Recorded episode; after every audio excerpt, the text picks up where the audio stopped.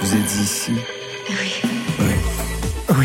C'est tout pour la musique sur France Inter du lundi au vendredi, 22h, 23h. Bonsoir et bienvenue dans Côté Club, votre magazine inclusif de toute la scène française, le rendez-vous en direct de celles et ceux qui font l'actualité musicale. Bonsoir Marion Guilbeault. Bonsoir Laurent, bonsoir tout le monde. Début de semaine en douceur et avec conviction pour nos invités. Bastien Lallemand en micro-sieste avec Albin de la Simone, Armel Pioline, JP Nataf et Véronique Mortaigne en vrai. Bonsoir à vous tous et toutes. Bonsoir. Bonsoir. On s'allonge ce soir au programme Les micro-siestes acoustiques volume 1, retour sur des années de musique à écouter couché, les yeux fermés ou pas. Pour une écoute flottante, une expérience à vivre en live ce soir. Véronique Mortaigne, vous revenez sur une figure dissidente de la chanson française, une insoumise, râleuse, drôle, impertinente, une femme de doute qui sut dire non. Anne Sylvestre, Une vie en vrai, c'est votre nouveau livre dans lequel vous parlez aussi de vous, de vos combats, vos convictions, un double portrait en somme. Marion? C'est le retour des nouveautés nouvelles, ça faisait longtemps. On va découvrir trois sons vers 22h30. Allez, côté club, c'est ouvert entre vos oreilles. Côté club, Laurent Goumard sur France Inter. Ban Moen on chanson, c'est Delgrès qui ouvre la séance. Est-ce que ça vous convient, Bastien Lallemand? Ah oui, parfait. Très bien. Véronique Mortaigne, pas de veto? Non, pas du tout impeccable. C'est parti sur France Inter.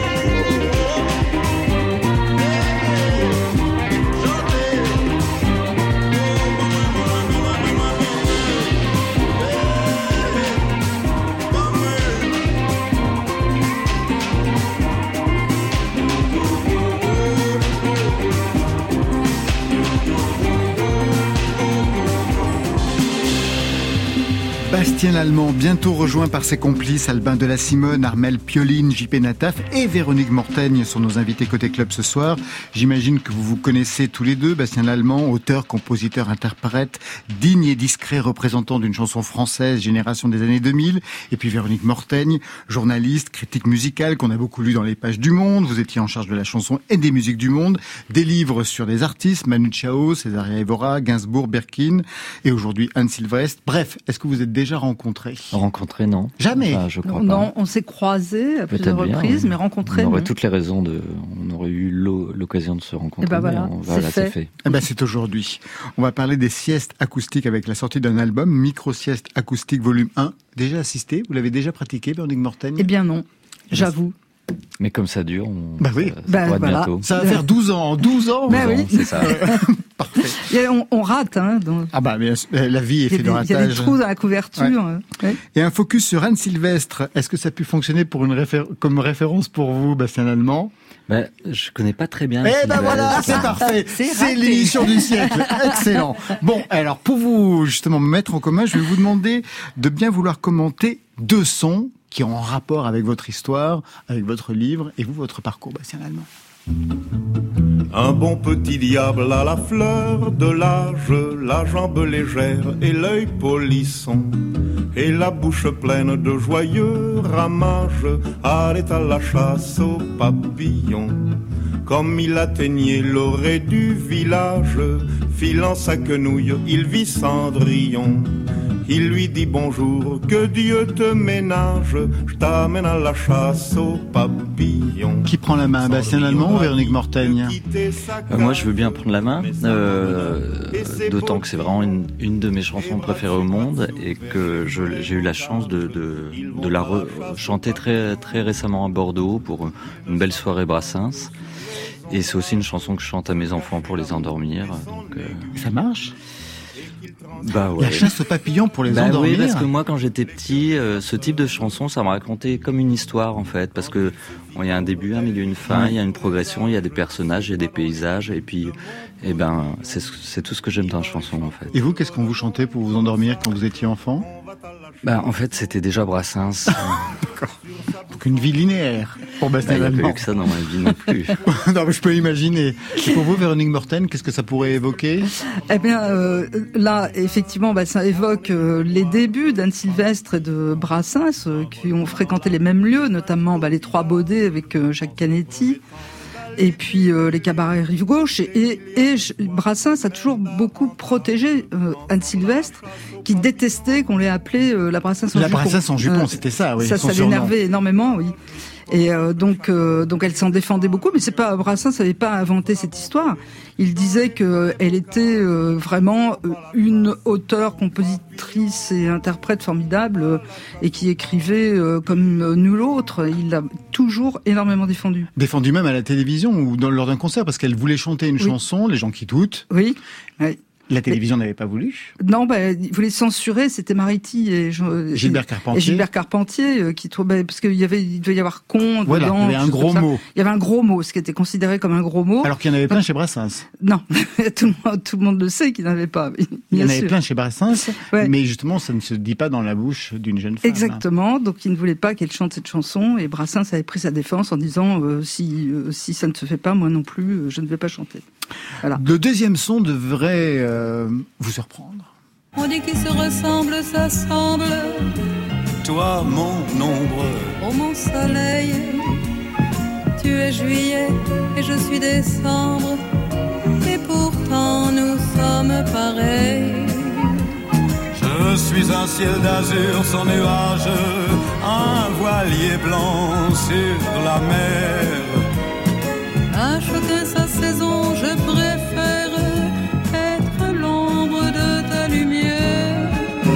Est-ce que vous prenez Bastien Allemand J'ai jamais entendu cette chanson. Ah, Je l'adore. Ah ouais. Un duo entre Barbara et Johnny Hallyday. Et Johnny Hallyday, c'est ça. Exactement. Ah ouais, j'en avais entendu parler, mais je crois que c'est la première fois que je, je- je l'entends.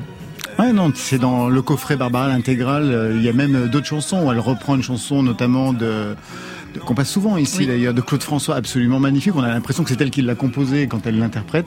Barbara, dans votre parcours, très important aussi. Bah ouais, tout comme euh, Brassens, c'est aussi des, chansons qu'on me chantait, enfin qu'on me faisait entendre enfant et euh, a commencé une histoire très très très, enfin très importante avec Nantes, la chanson Nantes, qui était l'histoire aussi de ma mère. Enfin, une partie de cette histoire m'a été racontée à travers cette chanson. Voilà et puis voilà, c'est une chanson importante.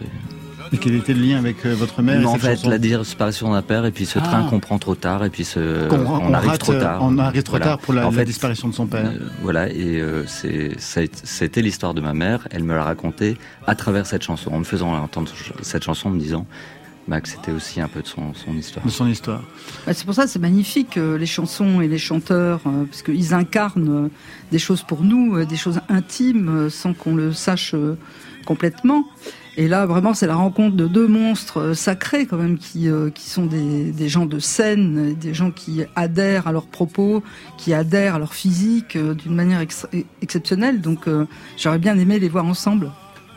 D'autant plus que j'ai choisi cette chanson en lien aussi avec votre parcours d'écrivaine et d'autrice, puisque vous avez consacré un livre à Johnny Hallyday. Et Johnny Hallyday, d'ailleurs, qui revient aussi dans ce livre, vous lui consacrez quelques pages autour d'un secret de famille qui concerne aussi le secret de famille d'Anne Sylvestre. C'était quoi le secret de famille de Johnny Hallyday qui la... tue, en fait? C'est la collaboration, et c'est quelque chose qui... Euh, euh, que moi j'ai même découvert en écrivant ce livre-ci, c'est-à-dire que c'est un épisode de notre histoire qui continue à nous hanter quotidiennement, et même euh, des gens qui n'ont pas, même pas la génération d'après-guerre, même les plus jeunes.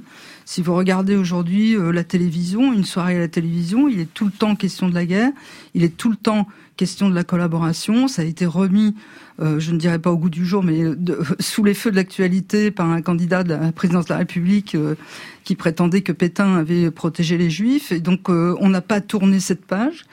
Et Anne Sylvestre était la fille d'un collaborateur euh, qui était un, des bras droits de Doriot, du PPF. Et Johnny Hallyday, euh, contrairement à la légende, mais il l'a lui-même avoué. Avoué un jour, Un jour, il n'est pas parti à Londres euh, quand il était petit pour aller se produire en spectacle, mais parce que l'oncle maternel, chez qui euh, l'oncle paternel, pardon, chez qui il habitait, en fait, euh, était un des présentateurs euh, vedettes de la radio Collabo et a été condamné à 8 ans de prison. Et c'était la, à la libération, et donc c'était la honte. Et donc sa femme est partie avec ses filles et le petit Hallyday, moyennant quoi la mère de Johnny gardait l'appartement et allait porter des colis à Jacob Marr qui était en cabané pour virulence euh, dans ses propos. Dans ses propos de, de, de collabo à l'époque. Un secret euh, bien gardé du côté de Johnny Hallyday, un secret tu, mais qui a été dévoilé notamment par la sœur. On y reviendra dans quelques instants, la sœur d'Anne Sylvestre. On va partir en live avec vous, Bastien Allemand. Je vous laisse gagner le micro derrière nous, rejoindre vos complices, Armel Pioline, JP Nataf, Albin de la Simone, pour une micro, mais alors micro sieste, le temps d'un titre.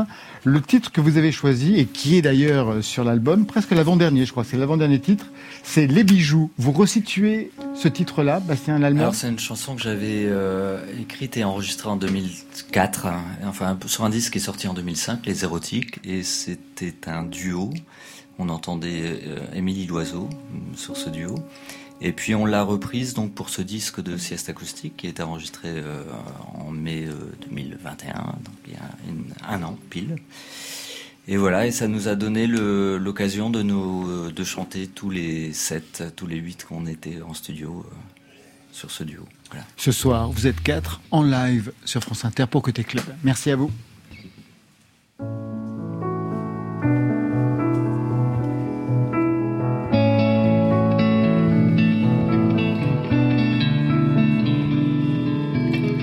Faites-vous J'écris des bijoux, le beau métier d'orfèvre.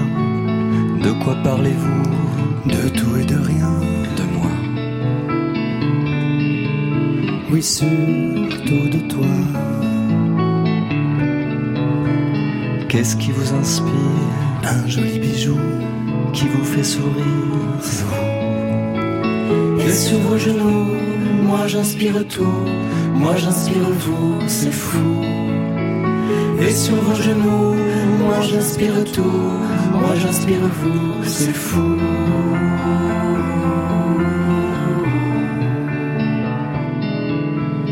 Que faites-vous? Quoi? Sur vos genoux Que me cherchez-vous? Des poux. Et que trouvez-vous? Un joli bijou. Sur moi.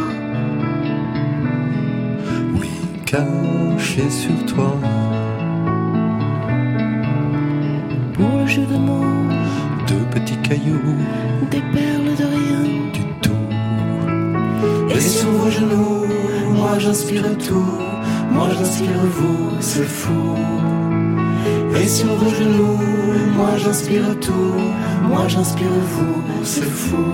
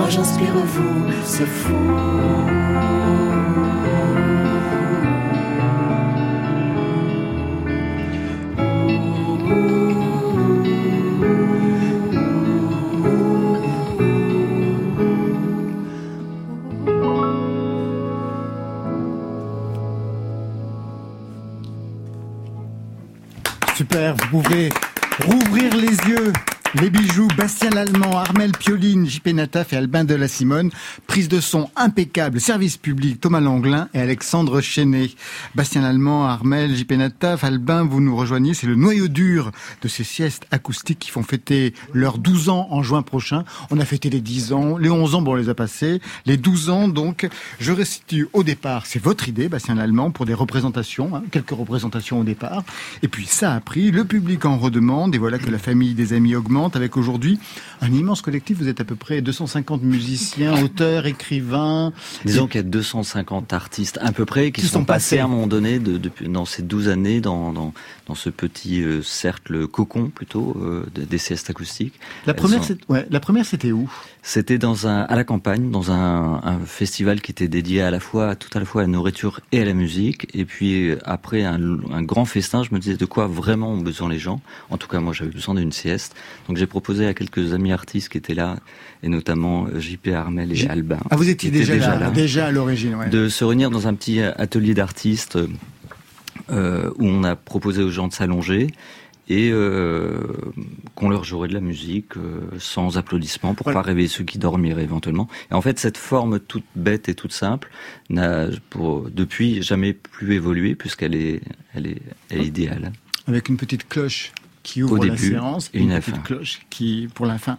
Au départ, l'idée c'était de jouer comme à la maison. Ça veut dire quoi jouer comme à la maison quand on est musicien? JP Nataf, Armel? Ça veut dire pas de câble, pas de micro, pas de retour, pas de branchement qui dure des heures et tout. C'est-à-dire prendre, sa guitare, être avec ses copains et, puis juste projeter euh, ce, qu'on a à, donner. C'est-à-dire euh, là, de la façon la plus douce possible, hein, parce qu'on parlait de noyau dur, mais on a le noyau doux plutôt, moi je pense. Mais c'est juste, ouais, c'est ça, c'est retrouver. On, on revient à ce que disait Bastien sur les, les berceuses qu'on chante, enfin les chansons qu'on chante à nos enfants pour les endormir. C'est un peu la même chose avec des grands, des grands bébés, quoi. On devient tous des grands bébés. Armel? J'ai rien à ajouter, il parle tellement bien tout cela. Mais voilà, ouais, c'est. Vous vous souvenez de la première fois de, Ouais, je m'en souviens très bien du festin. euh, C'était exactement comme Bastien vient de le raconter. On avait un- on fait un, un festival normal avec euh, de- du son, de la scène, toutes les, tous les problèmes que ça génère hein, aussi. euh. Alors on a quand même perdu quelque chose avec le. Covid, hein, parce que parce qu'on a quand même les premières siestes, il y avait quand même des amas de, de, de Ah corps Oui, comme mais ça, un peu agglutinés. Ça c'est un truc qui s'est un peu perdu. Ça, sur les 12 ans, c'est. euh, c'est- La distanciation sociale. Mm. Vous avez assisté à des choses un peu intéressantes dans le public pendant qu'ils étaient allongés? Oh là là, si Bah, tu savais. Après le volume sonore est très très faible, donc le moindre bruissement de quoi que ce soit. Le moindre ronflement aussi. Ouais. Alors, ce- Alban la Simone. Ce qui est marrant, c'est que peu de gens dorment quand même. En fait, les gens, ils- surtout, ils regardent le plafond. où ils, ils sont dans un état, ils sont allongés par terre, mais parfois quand même quelqu'un atteint l'endormissement et là c'est assez génial parce que on a, on a des, des espèces de tracteurs qui traversent la truc, mais c'est tout doucement et, et c'est super et tout le monde adore et tout le monde après vient dire hey, il y en avait un qui, qui ronflait là. Il y a, il y a un côté euh, c'est même chouette d'entendre les gens dormir. Quoi. Alors c'est marrant parce que réhabiliter la douceur, l'acoustique, c'était déjà quand même le projet de votre tout premier album en 2003, Bastien Lallemand. En fait, vous chantiez comme on susurre à l'oreille. En fait, vous avez perpétué ce qui était quand même votre ADN dans ces siestes acoustiques. Oui, mais- en plus, c'était pas seulement le mien, c'est aussi, et Albin il est, est aussi pour quelque chose, parce que dans, en 2010, il est allé à la Loge, qui était un petit théâtre À rue Paris. Charonne, et il a commencé à faire ce qu'il qu'il fera par la suite pendant plusieurs années, c'est des concerts non amplifiés. Et c'est vrai que moi, tout de suite, ça m'a plu parce que j'avais déjà pratiqué ça et qu'il avait, il, il m'a redonné la permission quelque part de d'envisager de faire mes musiques dans le plus simple appareil, quoi. Et, euh, et voilà, c'est- c'est- ça s'est fait comme ça. C'est c'est la con- conjonction de ça et de- d'un groupe qu'on avait eu envie de monter à un moment avec JP Armel, enfin le groupe Holden.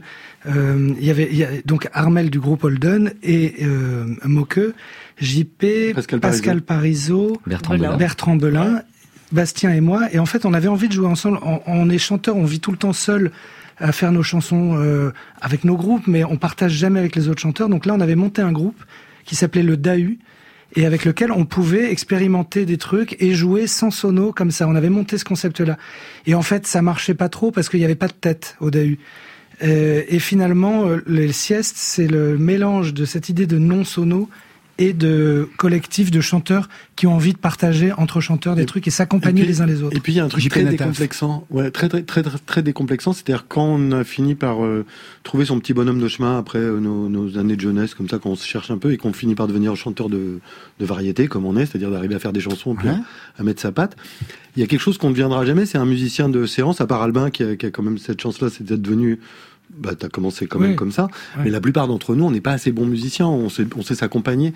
Et là, dans les siestes, on devient, on peut devenir un, un musicien, un vrai musicien, c'est-à-dire qu'on est au service des autres, on apprend des chansons un peu, un peu vite fait comme ça, mais ça nous donne un petit rôle. Moi, moi, je suis assez fier d'être, par exemple, bassiste souvent dans les siestes. Oui, Et vous le avez été guitariste par exemple pour Vanessa Paradis, pour Camélia Jordana, donc euh, de tous les rôles, Oui, euh, ben, tous les rôles s'inversent. En plus, on apprend beaucoup parce que Ouais. tout d'un coup, on se retrouve tous les dimanches. Enfin, à une époque, c'était quasiment. Enfin, moi, j'en fais tous les dimanches. Mais on se trouve dans la mécanique des chansons des autres. C'est-à-dire que c'est un masterclass toutes les euh, toutes les semaines. On se retrouve avec des guitaristes qu'on admire, des pianistes qu'on admire. Euh, On nous demande de prendre la basse, on regarde une grille, on voit comment harmoniquement sont foutues une chanson de JP ou d'Armel Pioline.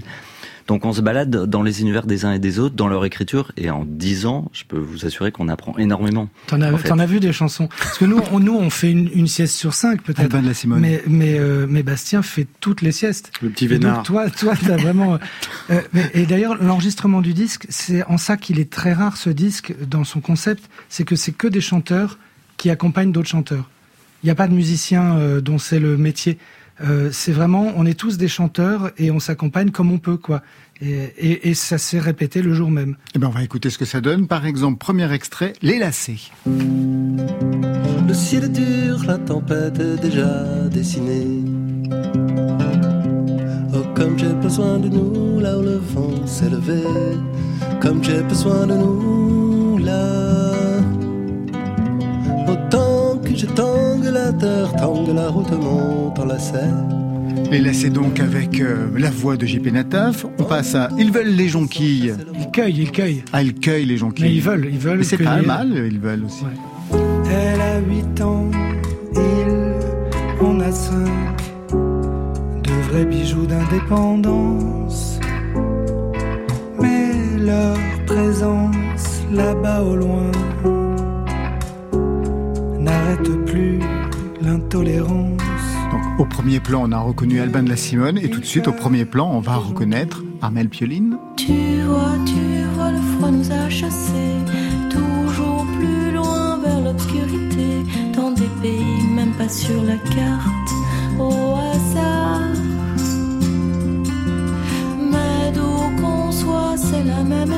Donc on longtemps pour ces siestes des interprètes avec des timbres différents, bien sûr, mais quelque chose en commun, il n'y a pas de gueulard, de ce qu'on appelle les chanteurs à voix.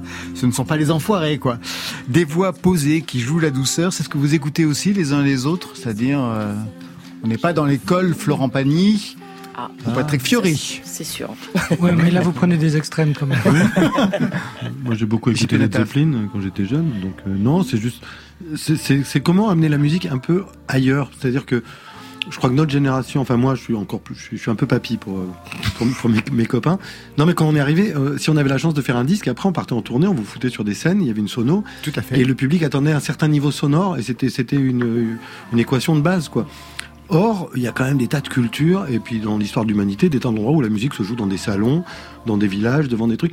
Donc, donc pour nous, c'est un peu une révolution d'arriver à, à faire ça en venant un peu de ce, ce mainstream qui est euh, le, le showbiz, euh, le, le monde des télés, sortir, faire une tournée, tout ça.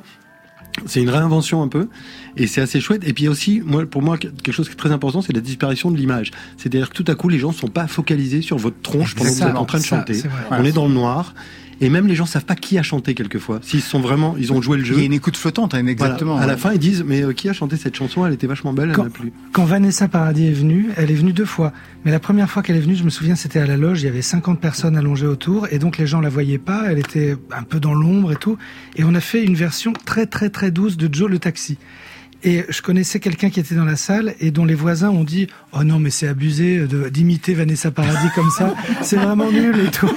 Et à la fin, ils ont été super surpris de voir que c'était en fait elle. Est-ce que ça vous inspire ce dispositif, Véronique Eh ben, oui, quand même, euh, parce que dans, effectivement, comme vous le disiez, dans beaucoup de cultures, euh, on pratique euh, ce genre de ce genre de, de, de, de concerts dans les salons ou dans, dans de, a- a- acoustique. Et, et, et si vous prenez les cabarets rive gauche, où il n'y avait pas euh, vraiment euh, une amplification euh, comme euh, comme on l'a maintenant, hein, comme, vous l'avez eu quand vous avez commencé, etc. On vous jetait sur une scène et, et où il fallait essentiellement essayer de chanter assez fort pour couvrir le bruit des gens qui discutaient et qui dînaient. Et puis c'est pas très plaisant en soi en fait. Dé- Déjà, Ouais. c'est quand même, on doit, faut prendre sur soi pour entendre sa voix tout le temps dans un micro avec un volume. Enfin, moi, j'ai encore du mal quelquefois à arriver à faire une balance dans une salle euh, effectivement qui est assez grande de- d'une certaine taille et tout à coup, c'est c'est très fort. Il faut, faut s'habituer à ce- cet autre soi et c'est pas très confortable.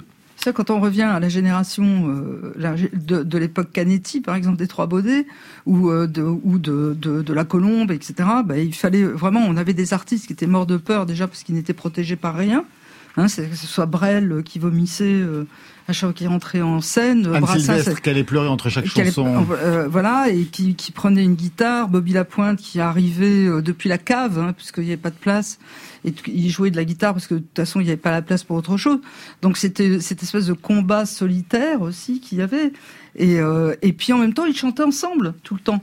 Hein Donc euh, là, c'est euh, une manière de revisiter de manière très douce et que j'apprécie beaucoup. hein. Et de retrouver vraiment de l'énergie retrouver d'un- un- de- une énergie collective euh, de, de chanteurs et de se poser la question de qu'est-ce que c'est qu'un interprète, qu'est-ce que c'est qu'un chanteur, qu'est-ce que c'est qu'un musicien. Et qu'est-ce que c'est aussi qu'une génération? Et d'ailleurs, ce qui est très intéressant, parce qu'il y a toujours de la dramaturgie dans les disques, dans les albums de Bastien Lallemand, ça commence par les lacets, donc quelque chose qui se noue, et ça finit par nous réunir. Donc on peut dire que tout est parfaitement travaillé. Vincent Delerme a fait partie, j'imagine, des siestes acoustiques ou jamais? Oui, il, euh, il, il est passé par là. J'imagine. passé. Il y a 20 ans, il sortait son premier album. C'était à l'affiche de l'Européen à Paris avec Jeanne Chéral, qui commençait elle aussi pour une série de concerts sur quatre semaines à l'époque. On voit plus ça aujourd'hui. 20 ans plus tard, il est seul. Il remet ça aux mêmes dates. Il est en ce moment, il y reste encore le 19, 20 et 21 mai, toujours donc à l'Européen à Paris. Je vous y ai vu, vous m'y avez vu, Véronique on y est Exactement. allé. Il y avait. Renaud qui était dans la salle. Oui. Delerme se souvient avec Jeanne dans Côté Club.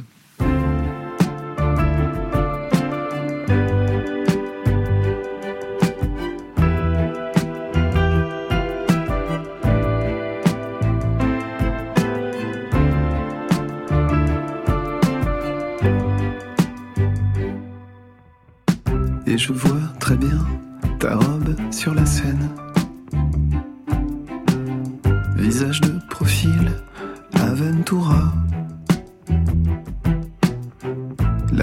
Le bordel, les quatre semaines.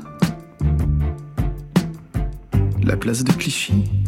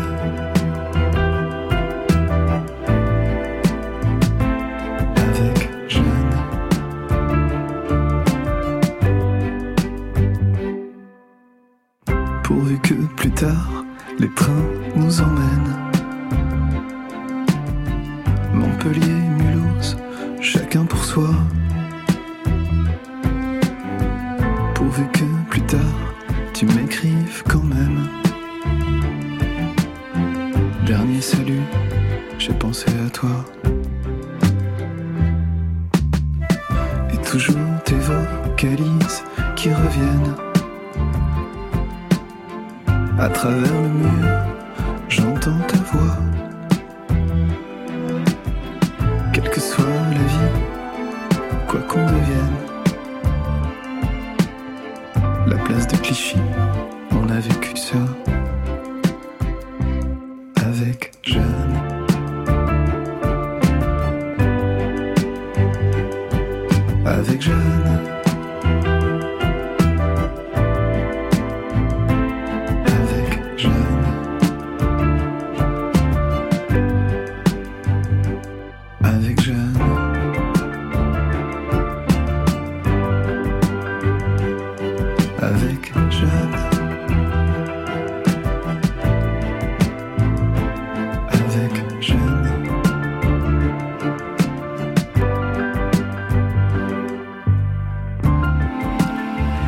Vincent Delerme se souvient et Marion Guilbault fait de la prospective. Les nouveautés nouvelles tout de suite dans Côté Club.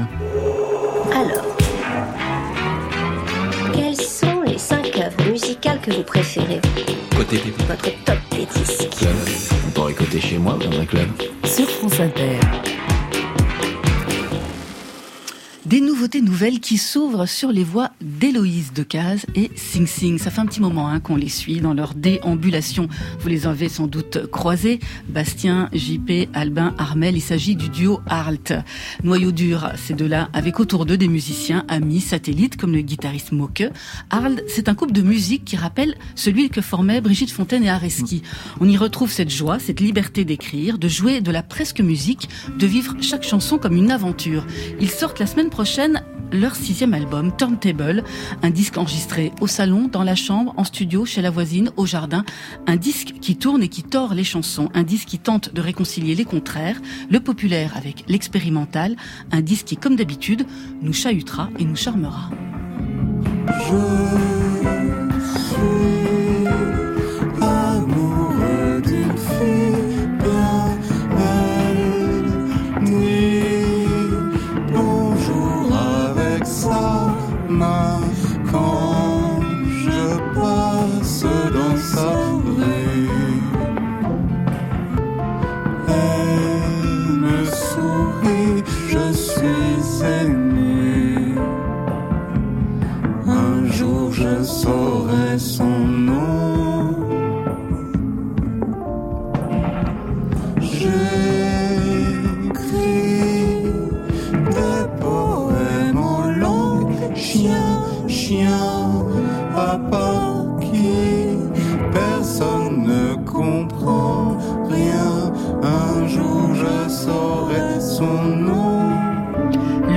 Avec un clip réalisé par Bertrand Belin. C'est une des chansons de Turntable, le nouvel album de Harald qui sort donc vendredi. Ils seront en concert le 20 mai à Thiers, le 21 à la Chaise Dieu.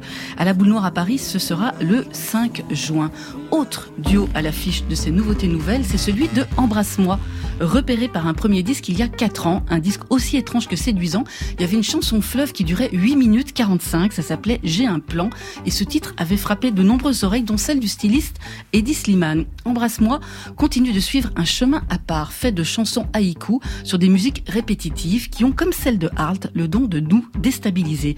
Leur nouvel album porte donc très bien son nom, Grand Écart, un laboratoire où tout est permis, où Emmanuel Adjadj au chant et Antoine Simoni à la basse contournent toujours la facilité. Ils se concentrent sur l'intime, sur ce qui nous lie comme sur ce qui nous éloigne les uns des autres.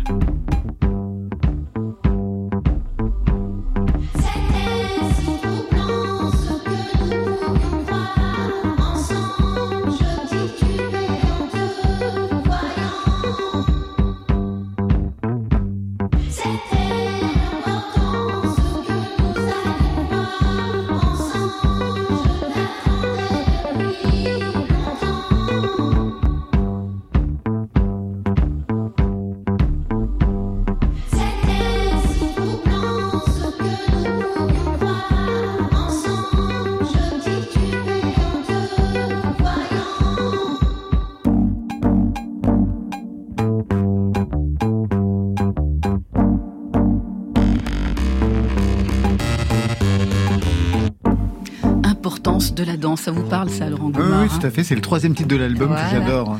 C'est signé Embrasse-moi et c'est hébergé sur le label TFT.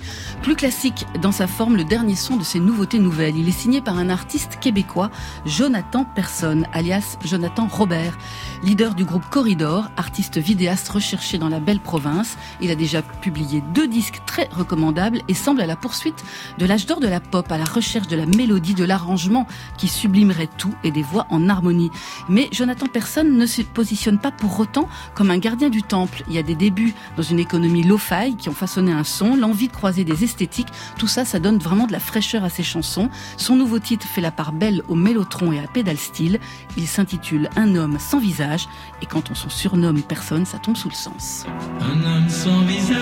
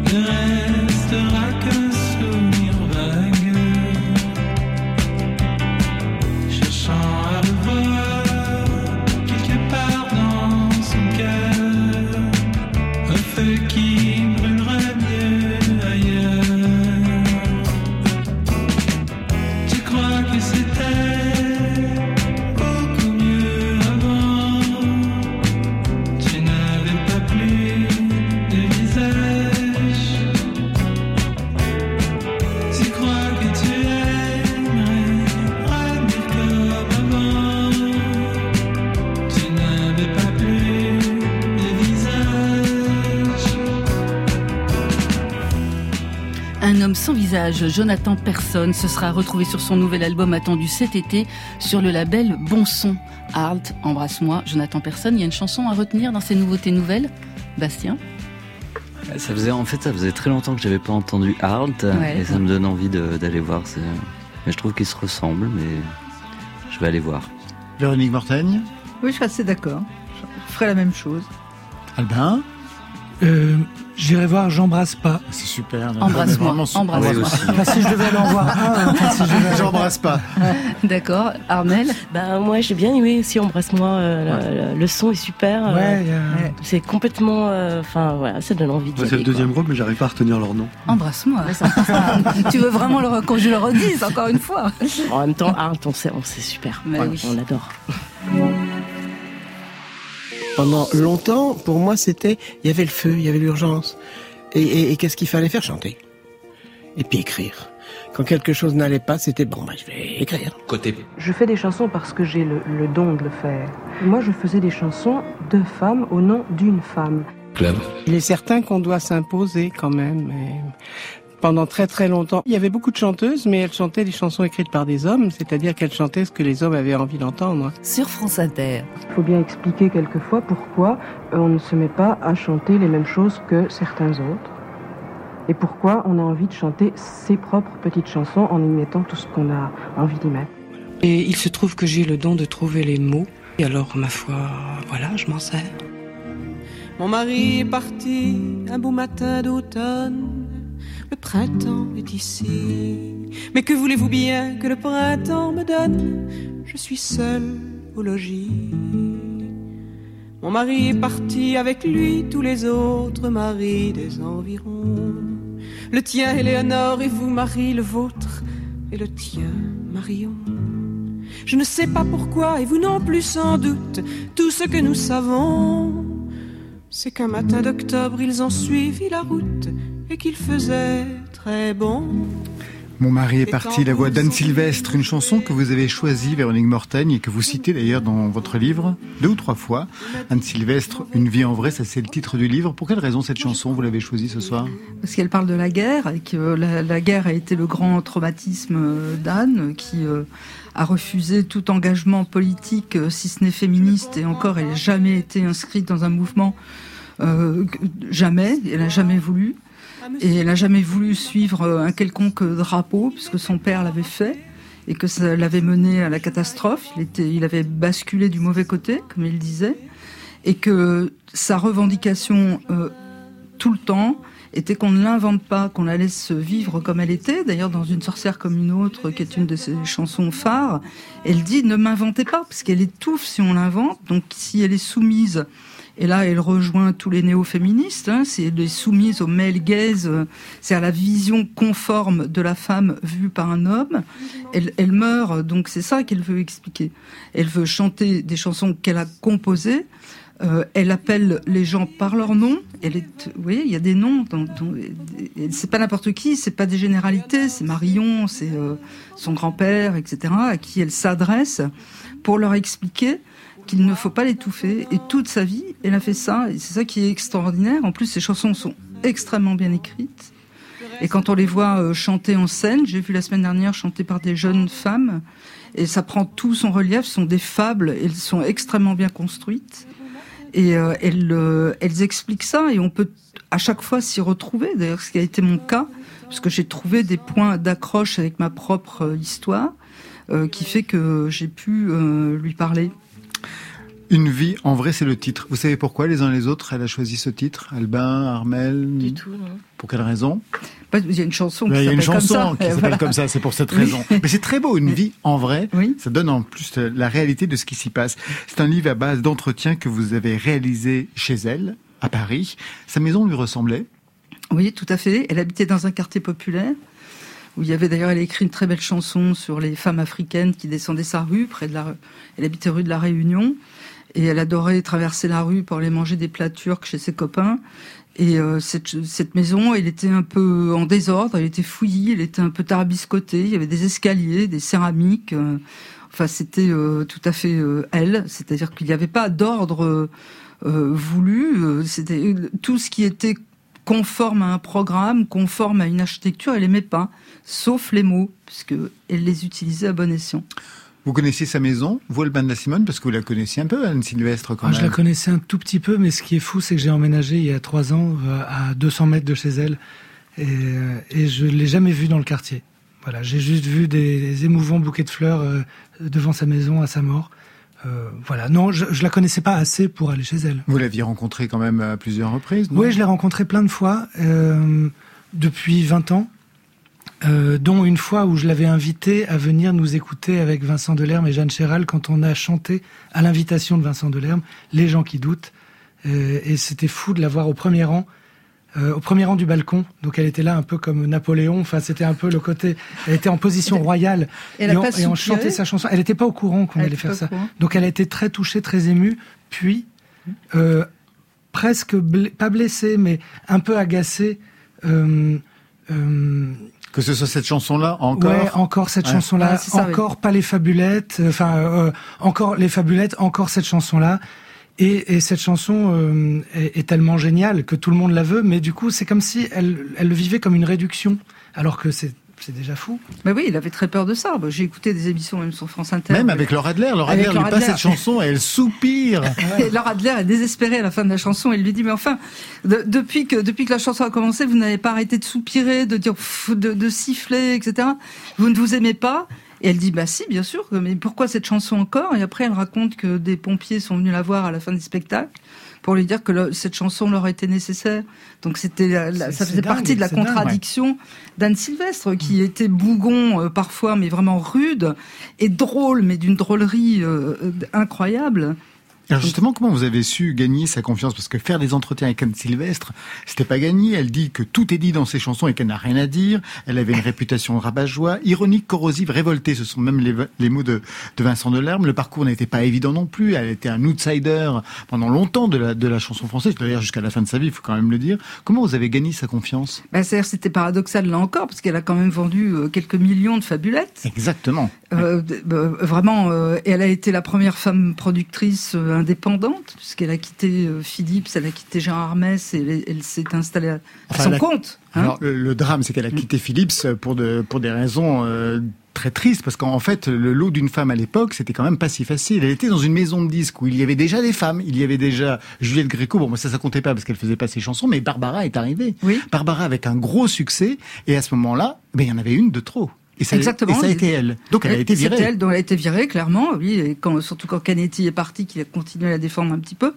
Elle a été, elle a été virée. Et puis, euh, et puis après, elle a commencé à faire des fabulettes euh, très tôt, hein, quand elle avait du succès encore. Elle a eu des moments de creux, etc. Mais à chaque fois, elle est revenue. Et puis euh, le, dernier concert qu'elle a fait, par exemple à, Vannes, juste avant de mourir, euh, euh, bah, il a été plein en une demi-heure. Ils ont rempli 850 places. Enfin, c'était euh, incroyable. Et elle avait fait cette chanson qui s'appelait Rescapé des Fabulettes, qui était donc des gens qui avaient écouté les Fabulettes, qui sont formidables, et qu'elle ne dénigrait pas. Hein. Elle disait qu'elles étaient formidables. Les chantait. Quand on buvait un thé et tout, elle chantait les Fabulettes. Et me disait mais c'est joli ça. Hein. Oui, bah, je dis oui, c'est très beau, quoi. Voilà. Et après, euh, si vous voulez, euh, la confiance, elle est venue certainement euh, un jour. Moi, j'étais critique au Monde.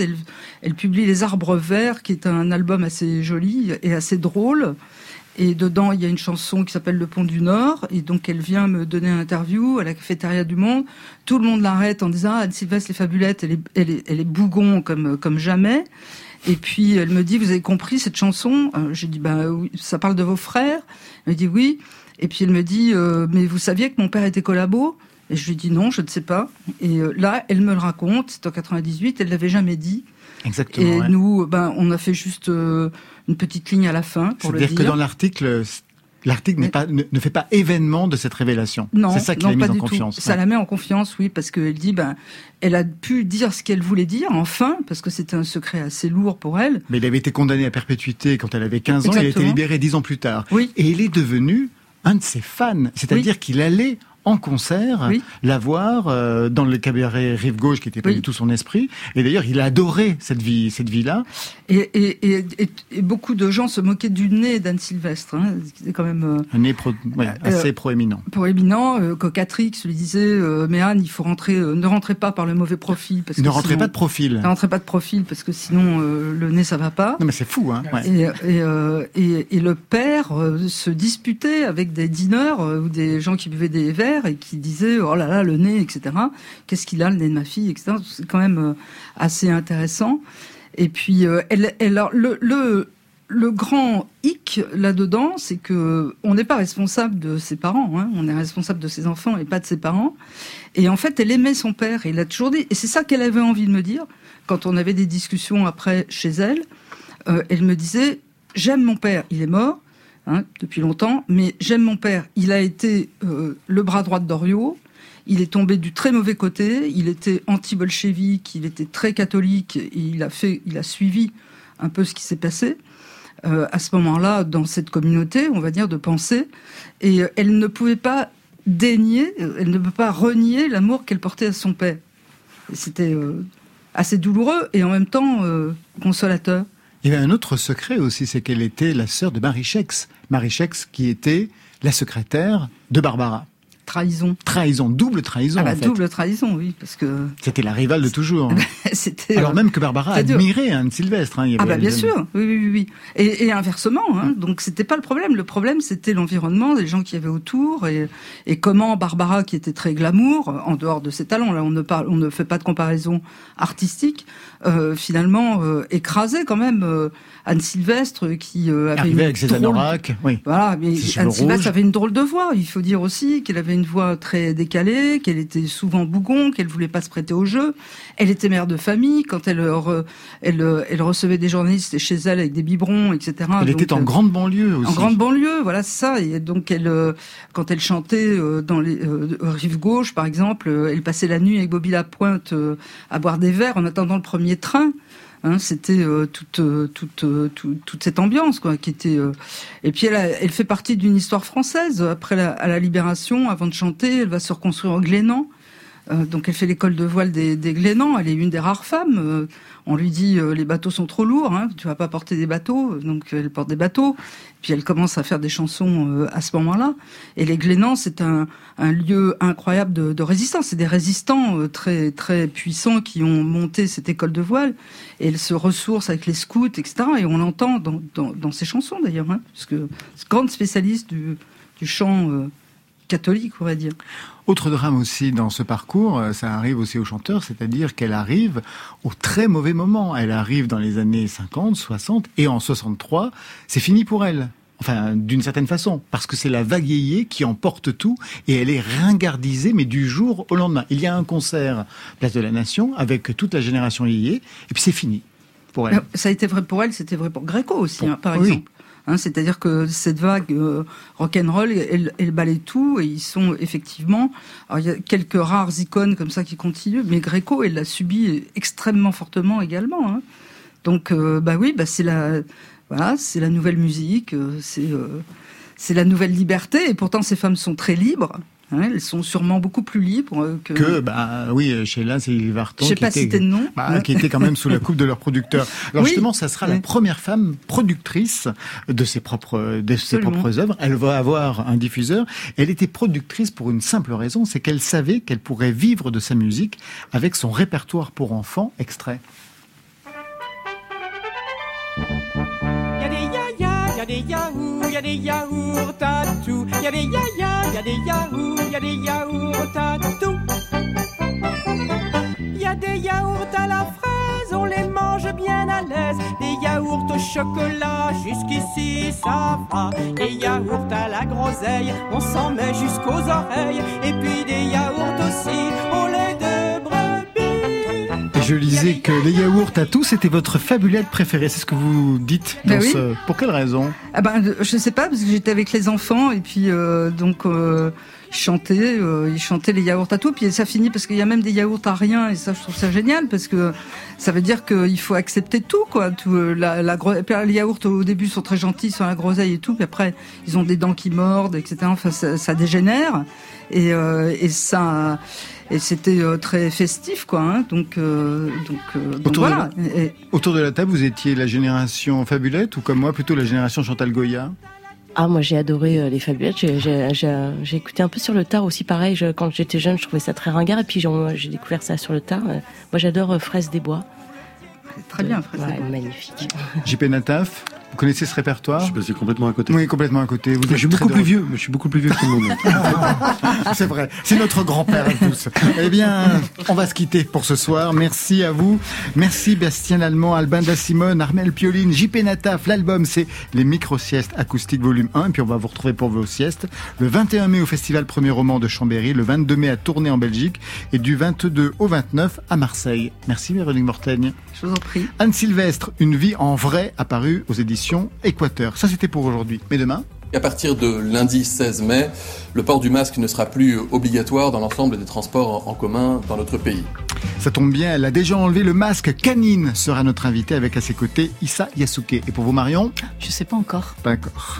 Je remercie toute l'équipe qui veille sur vos deux oreilles. Ça veut dire qu'elle a rien foutu. Sur vos deux oreilles. Réalisation Stéphane Le Non, qu'elle cherche, elle cherche, elle va trouver. À la technique ce soir, Thomas Langlin, Alexandre Chenet, Marion Guilbeault, Alexis Goyer, Virginie Rosic pour la programmation et Valentine Chedebois aux playlists. Côté club, on ferme. Que la musique soit avec vous.